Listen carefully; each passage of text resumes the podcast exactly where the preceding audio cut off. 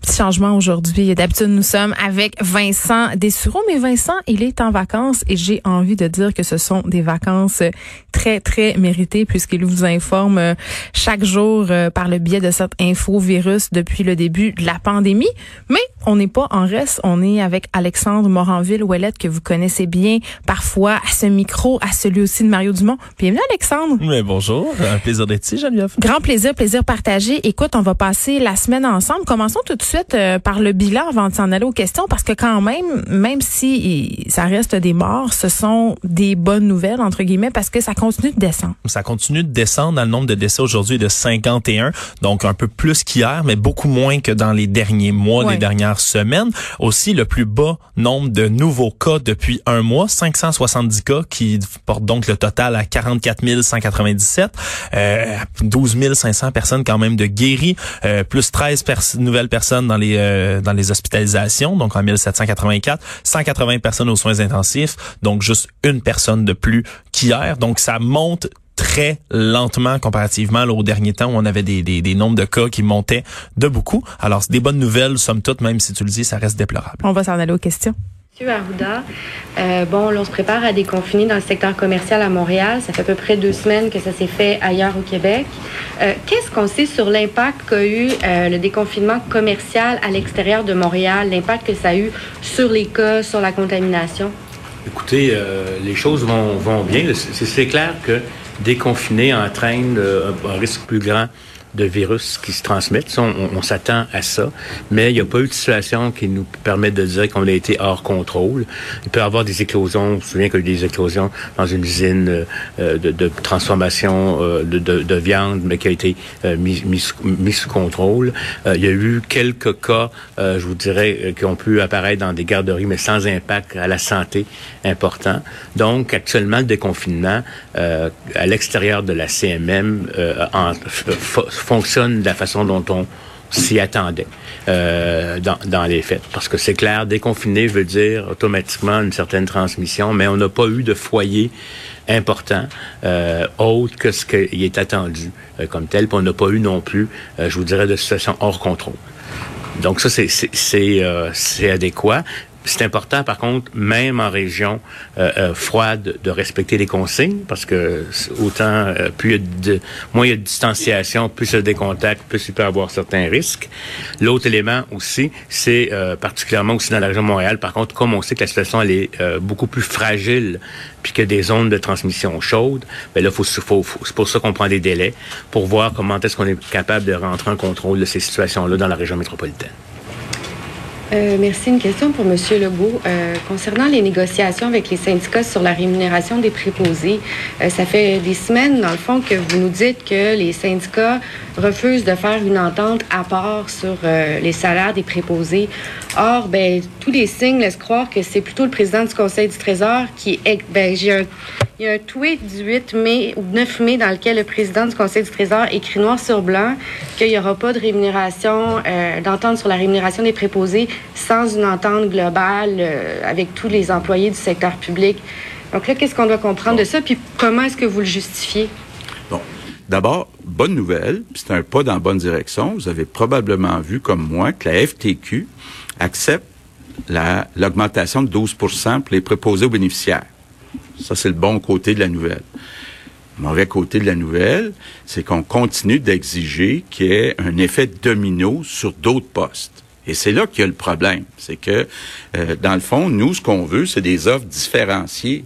Donc, on veut être capable qu'il n'y ait pas, en tout cas, autant d'impact sur les autres postes que ce que demandent les syndicats.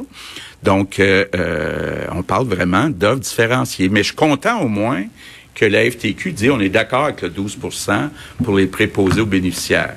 Mais pour signer avec la FTQ, ben, il faut être capable aussi, toute la question des rangements, ben, que ça soit dans l'entente. Maintenant, question pour Olivier Bossé, Le Soleil. Bonjour à vous trois. Euh, on a vu qu'il y a plus de tests, mais il n'y a pas plus de cas, contrairement à ce que vous peut-être aviez prévu. Est-ce que donc est-ce que c'est juste des bonnes nouvelles ou il faut se questionner sur la stratégie de dépistage? Mais moi, je pense qu'il est encore trop tôt pour, euh, pour constater euh, les, les, choses. Euh, je pense qu'on est en train de continuer une opération, je vous dirais, de testage des personnes euh, dans les CHSLD et notamment, particulièrement aussi des travailleurs de la santé. Ça démontre aussi que quand même, il y a eu une bonne proportion de tests qui étaient faits, malgré le fait qu'on avait l'impression que c'est pas tout le monde qui avait été testé. Là. Il y avait quand même une bonne proportion.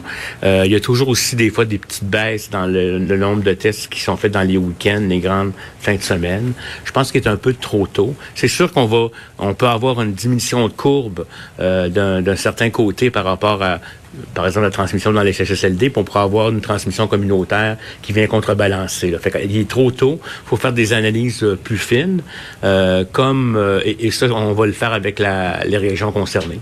Fait que dans le fond, je pense que ce qui est bon, c'est qu'on n'est pas en train de revoir une augmentation, mais de toute façon, je vous le dis tout de suite aussi, on voit les effets des déconfinements, euh, où on peut voir les effets euh, des, taux d'hospitalisation 15 jours plus tard. C'est pour ça qu'on est prudent, puis qu'on demande aux gens de collaborer en se disant ah ben c'est bien beau les décès. Justement, les décès sont en stable, en train de chuter, mais j'aimerais ça qu'ils soient encore plus par en bas que ce qu'on est là au moment qu'on déconfine. On surveille ça de jour le jour, et comme le disait le premier ministre, on a annoncé des dates si la situation est réévaluée puis qu'on on, on, peut pas maintenir le cap, on, on, reportera tout simplement. Mais j'aimerais ça, comme le dit le premier ministre, qu'on écoute les consignes pour pas qu'on aille à revenir en arrière. Ça, serait, puis je peux vous dire, puis pour ça là, c'est véritablement, on n'est plus dans la pause, on est dans une réouverture, mais on n'est pas dans un relâchement de la distanciation. On n'est pas dans un relâchement de la distanciation, puis on doit maintenir les mesures d'hygiène, d'étiquette respiratoire et de port du masque en public si on ne peut pas respecter le 2 mètres. Merci. Madame euh, la ministre, euh, je me demandais quel bilan vous faisiez de, de l'implication des médecins dans les CHSLD. Euh, là, vu que les chirurgies électives reprennent peu à peu, je, je comprends qu'il y en ait moins, mais on s'est rendu jusqu'à combien? Puis quel bilan fait de ça? Est-ce que c'est positif ou c'est un échec? Ou? Non, moi je pense que c'est positif. Euh, bon, euh, je pense qu'on a eu là, de mémoire euh, 2000 médecins spécialistes euh, et 1000 omnipraticiens. Euh, en tout et partout, mais évidemment, là, c'est pas du temps plein. Là, hein? C'était des gens qui venaient, ça pouvait être pour un quart de travail, ça pourrait être pour deux. Euh, bon, c'était, euh, je pense, la plupart du temps à temps partiel, mais écoutez, ça nous a aidé certainement. On en a encore une centaine par jour là qui viennent nous aider. Puis effectivement, les activités, comme vous dites, reprennent là, dans les hôpitaux, notamment les chirurgies. Alors, il y en a beaucoup qui sont retournés, mais je pense que dans la période où on en a eu davantage, là, qui sont venus nous aider, ça a fait une différence. Ça a fait une différence. Alors évidemment, il est beaucoup question des masques, Alexandre, et ça me fait sourire parce qu'on a vu euh, que l'allocution du premier ministre a débuté par une allusion justement aux masques, au fait d'acheter des masques québécois. Mm-hmm. Et ça, je veux bien qu'on achète des masques québécois, mais là, littéralement, euh, celui d'aujourd'hui, parce que Monsieur le Premier ministre se plaît un peu à dire où est-ce qu'il s'est procuré le masque du jour. Hein? Oui. Aujourd'hui, c'était le cercle des fermières. Oui je crois que le cercle va être un petit peu inondé de demandes de masques, mais ça se pourrait. Ben c'est parce qu'il y a beaucoup de commerçants en ce moment québécois qui ont vu, si on veut, la belle opportunité d'affaires et on les salue, c'est utile, puis en plus ça leur permet de survivre, c'est une très belle chose. Sauf que euh, force est d'admettre qu'il y en a plusieurs qui se sont un peu fait prendre à leur propre jeu. Je pense entre autres à Bigarade. Bigarade, c'est une entreprise qui produit habituellement des draps, de la lingerie vraiment assez de luxe. Là, c'est genre découverte à 500 pièces. On va se dire. Je connais moins. Vas-y, je t'écoute. J'en achète pas, je les yeux. Mais mais bon, ils se sont mis à faire des masques et on a fait un, super euh, reportage sur euh, Geneviève Lorange, la propriétaire. Et là, j'ai reçu un email en fin de semaine, ils sont plus capables de livrer, ils sont complètement submergés et, c'est ce dont on discutait avec Vincent aussi la semaine dernière. Je comprends qu'on veut voir les Montréalais masqués et ça fait partie de la stratégie de réouverture. Euh, c'est certain là, on n'aura pas le choix de porter des masques, de bien les porter et euh, le problème c'est qu'ils n'arrivent pas ces masques-là. Les miens, ceux que j'ai commandés sont toujours pas là. Donc j'ai le masque que Radio m'a offert, mais il est bon pour 20 lavages seulement. Donc il me reste 17 sorties avec puisqu'il faut le laver à chaque fois, mais quand même, il va falloir régler cette situation-là des masques. Ben Donc, oui, mais ça, ça, de plus en plus, là, je pense qu'il y, y a des gens qui se lancent aussi dans ces, dans ces opportunités-là. Puis ben, sans trop savoir, là, parce Ouais. qu'après un plan d'affaires, ouais, ben, oui et non. Là, je pense qu'il y a des gens aussi qui vont à leur compte. Tout dépend. Si on est, s'il y a plus d'approvisionnement qui vient d'un endroit, je pense qu'il faut se tourner vers un autre en restant toujours le plus possible Mm. euh, envers des sources québécoises. Je trouve. Moi, je, je salue même ma, ma grand-mère. Hein, elle tricote en ce moment. Elle tricote des masques. je sais pas si la laine, c'est très bon euh, pour laisser passer les postillons. Écoute, elle- non, non, mais tricote à la machine et tout. Ça veut m'en faire un, je vais le prendre. Ben bon, oui. Alexandre, évidemment, il faut parler de cette manifestation du syndicat de la FIC, de l'Association euh, des infirmières du Québec, qui manifeste devant les bureaux du premier ministre. euh, et ça n'a pas tant l'air de faire l'affaire du PM. Je l'ai senti, euh, Ben, comment dire, indisposé. Ben, irrité peut-être un peu. Là. Il a rappelé à plusieurs reprises là, une phrase euh, du genre euh, on préférerait les voir à la table de négociation plutôt que les voir manifester devant nos bureaux. Euh, on veut. le- il se présente comme étant de bonne foi. Là. On ne sait pas ce qui se passe évidemment euh, à la table de négociation derrière les portes closes, là, mais vraiment le, le- le gouvernement qui semble être irrité un peu par ces manifestations-là, puis veut euh, négocier. Là, ça a été également de souligné par François Legault parce qu'un un peu plus tôt là, euh, dans les dernières heures, là, la FTQ d'ailleurs qui a proposé de hausser le salaire des préposés aux bénéficiaires de 12 hein, jusqu'à 25 dollars de l'heure. Il en Donc, manque des préposés aux bénéficiaires. En ce moment, c'est très, très il en difficile. manque, il en manque un autre point qui été d'ailleurs soulevé sur ce manque de préposés aux bénéficiaires là, même si euh, François Legault rappelait que euh, y avait 145 employés qui sont revenus dans le réseau de la santé, qui ont repris leur travail et que c'est bien beau, Euh, et même s'il y a jusqu'à là 10 000 embauches qui ont été réalisées sur Je contribue, le site mis en place par le gouvernement pour recruter des ressources. Ces 10 000 personnes-là, c'est pas des gens qui sont formés de, de vraies formations, si on veut, pour être préposés aux temporaire. bénéficiaires. C'est temporaire, comme les 1000 soldats d'ailleurs qui sont là. Et c'est certain, c'est des gens qui sont là, qui ont le cœur à l'ouvrage, qui veulent être présents, qui veulent aider. Mais reste que c'est pas des gens qui ont une formation. Là. Puis le métier de préposé aux bénéficiaires, euh, il le dit d'ailleurs, c'est la journée, le souligné, la journée des préposés aux bénéficiaires aujourd'hui. C'est un métier qui a été sous-évalué, qui a été là, qui a, qui a manqué d'amour, si on peut le dire là, en bon, en bon québécois. Puis c'est là qu'on s'en rend compte, c'est des gens qui ont besoin d'une certaine formation, puis qui ont des compétences qui peuvent pas être égalées par n'importe quel individu qui va débarquer dans le système de santé pour pouvoir leur aider. On peut avoir bon cœur, mais il y a quand même des notions qui sont essentielles et inhérentes à l'expérience et à la formation pour ces gens-là. Puis en plus, euh, quand cette crise-là, euh, cette crise-là sera derrière nous, euh, ce sera le même problème parce que les problèmes de manque de personnel, de rotation de personnel, de ces fameux ratios là dont parlait tantôt Mhm. Monsieur Legault, seront toujours là. Donc vraiment, c'est une solution temporaire à un problème qui va se perpétuer. On a vraiment besoin de revoir euh, ce type de C'est ce qui est fait. Euh, un petit mot aussi euh, peut-être à propos euh, de cette réouverture à Montréal. On continue mais on nous rappelle quand même que ce sera important de respecter les mesures de distanciation sociale, de pas aller trop vite parce que c'est tentant là. Ça fait neuf semaines qu'on est confiné. Je pense que les Montréalais ont très très hâte de recommencer à consommer, à sortir. Là, on sait là, ce seront, ça a été annoncé hier, euh, les commerces qui ont pignon sur rue, c'est-à-dire une porte qui mène vers Oui. l'extérieur, qui pourront rouvrir. On n'a pas encore parlé des restaurants. On n'a pas encore parlé des salons de coiffure. Tu sais, il reste quand même un grand pan de l'économie qui est mis de côté.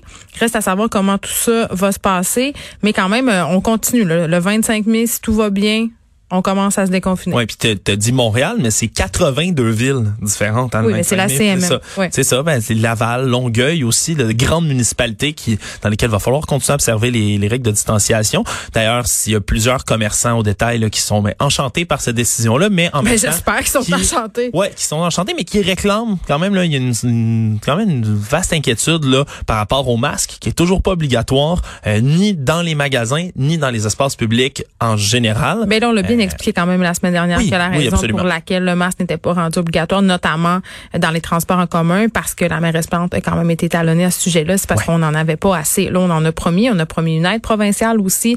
Donc, selon moi, l'obligation de porter un masque, peut-être pas pour magasiner, mais dans les transports en commun, ça ne Ouais. saurait tarder. Allons maintenant euh, du côté de chez Justin Trudeau, Alexandre Moranville-Ouellette, la frontière qui sera fermée euh, jusqu'en juin. Oui, là c'est fin juin. c'est prolongé hein, jusqu'au 21 juin pour tout ce qui est passage non essentiel. Là, on se rappelle qu'il y a les camions de marchandises et autres là, qui passent euh, encore et toujours euh, au travers de la frontière. Ça a été là, fait dans un consensus entre les deux euh, entre les deux pays, a dit Justin Trudeau plutôt euh, en conférence de presse, parce que sinon ça serait venu à échéance le 21 mai là s'il n'y avait pas eu de renouvellement. D'ailleurs, là, c'est une interdiction qui est en place depuis le 21 mars dernier. Euh, il a dit toutes sortes d'autres choses aussi également. Là, il a parlé entre autres là, d'un assouplissement aux d'admissibilité euh, au compte d'urgence là, pour les entreprises. On peut dire entre autres ceux qui sont à leur compte, euh, les gens également, les entreprises familiales qui payent avec des dividendes, par exemple. Donc, il élargi l'aide. Oui, il a élargi un tout petit peu là, pour certains oubliés, euh, également là, pour les entreprises qui ont recours à beaucoup de contractuels, entre autres, là, qui sont vraiment à contrat. Euh, ça va être étendu également pour eux. C'est les prêts de 40, les prêts garantis de 40 000 là, cette mesure-là, qui va être disponible pour eux. Également, euh, un autre dossier qui est venu pendant la conférence de presse, puis qui a piqué ma curiosité, c'est le dossier de Keystone Excel, ce pipeline qui ne cesse là, de, de, de revenir dans l'actualité périodiquement. Euh, parce que Joe Biden, le candidat à l'investiture de, de, démocrate, plutôt maintenant candidat à la présidence. Il a pas dit que c'était un truc de transition, son affaire? Il me semble que. Ouais, mais il a, il a parlé, disons que ça a été, ça a été énuméré, là, de peut-être, euh, énuméré peut-être de déchirer le projet Keystone Excel. Alors, euh, certain que Justin Trudeau, qui le pousse depuis des années, euh, pourrait avoir quelques ennuis de ce côté-là. On peut d'ailleurs écouter là, euh, M. Trudeau qui répond aux questions des journalistes par rapport à cela. Deux ans avant d'être euh, élu premier ministre, je suis allé à Washington pour parler aux démocrates de l'importance euh, d'assurer euh, que l'énergie canadienne continue à accéder à la, aux États-Unis. Je, je vais travailler avec quel que soit le gouvernement au, à la fin des élections américaines pour les rappeler à quel point le Canada est une source fiable et sûre d'énergie dont ils ont besoin semble, semble, vouloir tenir donc son, son morceau euh, dans ce dossier-là. Autre, autre euh, également dossier qui est venu peut-être hanter Justin Trudeau, c'est le fait qu'il le Canada évidemment convoite depuis un certain moment euh, un siège temporaire sur le Conseil de sécurité de l'ONU. Il y a une pétition qui circule en ce moment sur, selon laquelle ben le, le gouvernement canadien, le Canada en général, ne serait pas digne de siéger sur ce Conseil de l'ONU. C'est une pétition qui, qui, qui se promène en ce moment. Là, Monsieur Trudeau qui a dû répondre à certaines questions par rapport à tout cela. Mais bref, ça va être des dossiers intéressants à suivre quand même qui dépassent un peu le cadre covidien de la chose euh, ces temps-ci. Et on termine, euh, Alex, euh, en parlant de Richmond, qui se place à l'abri de ses créanciers, quand même une compagnie qui en arrache depuis quelques années. Et c'est fou, euh, tu sais, la COVID-19 quand même va vraiment faire, et c'est malheureux, un grand ménage peut-être sur des marques de commerce au détail qui avaient de la misère à se renouveler, à sortir de leur image. Richmond, c'est vraiment ça, là, depuis le début, depuis quelques années déjà, essaie de sortir de l'image des vêtements taille plus. Puis ça, je suis pas en train de dire que les vêtements taille plus, c'est un défaut, mais quand même, mm-hmm. les clientes qui ne sont pas taille plus ont pas l'impression qu'elles peuvent y aller, même si ce n'est pas un magasin de taille plus. Une image de ma tante un peu. Et là, euh, c'est fait et c'est très, très dommage parce que depuis justement quelques temps, euh, ils faisaient de gros efforts, mais là, force est d'admettre que la pandémie a eu raison d'eux. Comme ben, ce sera le cas pour plusieurs magasins. Simons aussi, euh, qui disait qu'il en arrachait aussi, Monsieur Simons qui avait fait un investissement majeur dans un méga entrepôt avant la crise, qui est un peu fait pogner. C'est timing is everything en affaires. Là. Et lui, il s'est fait pogner, culotte baissée, comme on dit. Ben oui, si on met le Rightmans qui se place donc à l'abri de leurs créanciers, disent qu'ils entament une restructuration donc c'est pas la clé sous la porte ouais, en ce moment, mais oui. c'est comme quand avant de laisser ton chum, tu dis j'ai besoin d'une pause. Besoin pause. ouais. ouais. Oui, excellente comparaison.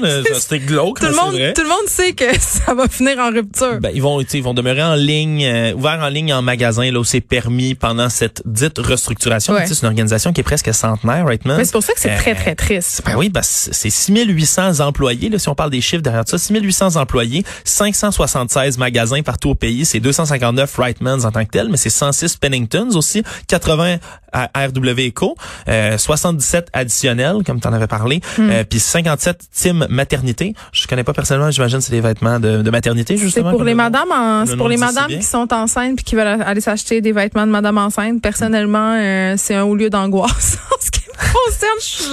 j'aime j'aime pas trop ça. Mais qu'est-ce que tu veux? Mais disons que c'est un autre qui tombe, une autre entreprise qui tombe. Mais moi c'est surtout ça que je trouve euh, que je trouve vraiment très très triste, c'est que les entreprises québécoises évidemment euh, paient le prix aussi souvent du fait qu'ils n'ont pas de site transactionnel, que c'est un peu tout croche, donc difficile de se battre. T'en parlais tout à l'heure, là, on, parle des magasins de détail, mais là, on n'est pas encore non, non, rendu au dossier des restaurants, des bars, puis ça, c'est dans les choses qui m'inquiètent. Il y a des deuils à faire. Beaucoup. Pour beaucoup de gens, là, le resto préféré, ça va être difficile. Alexandre Moranville-Ouellette, merci. On te retrouve tantôt avec Mario Dumont.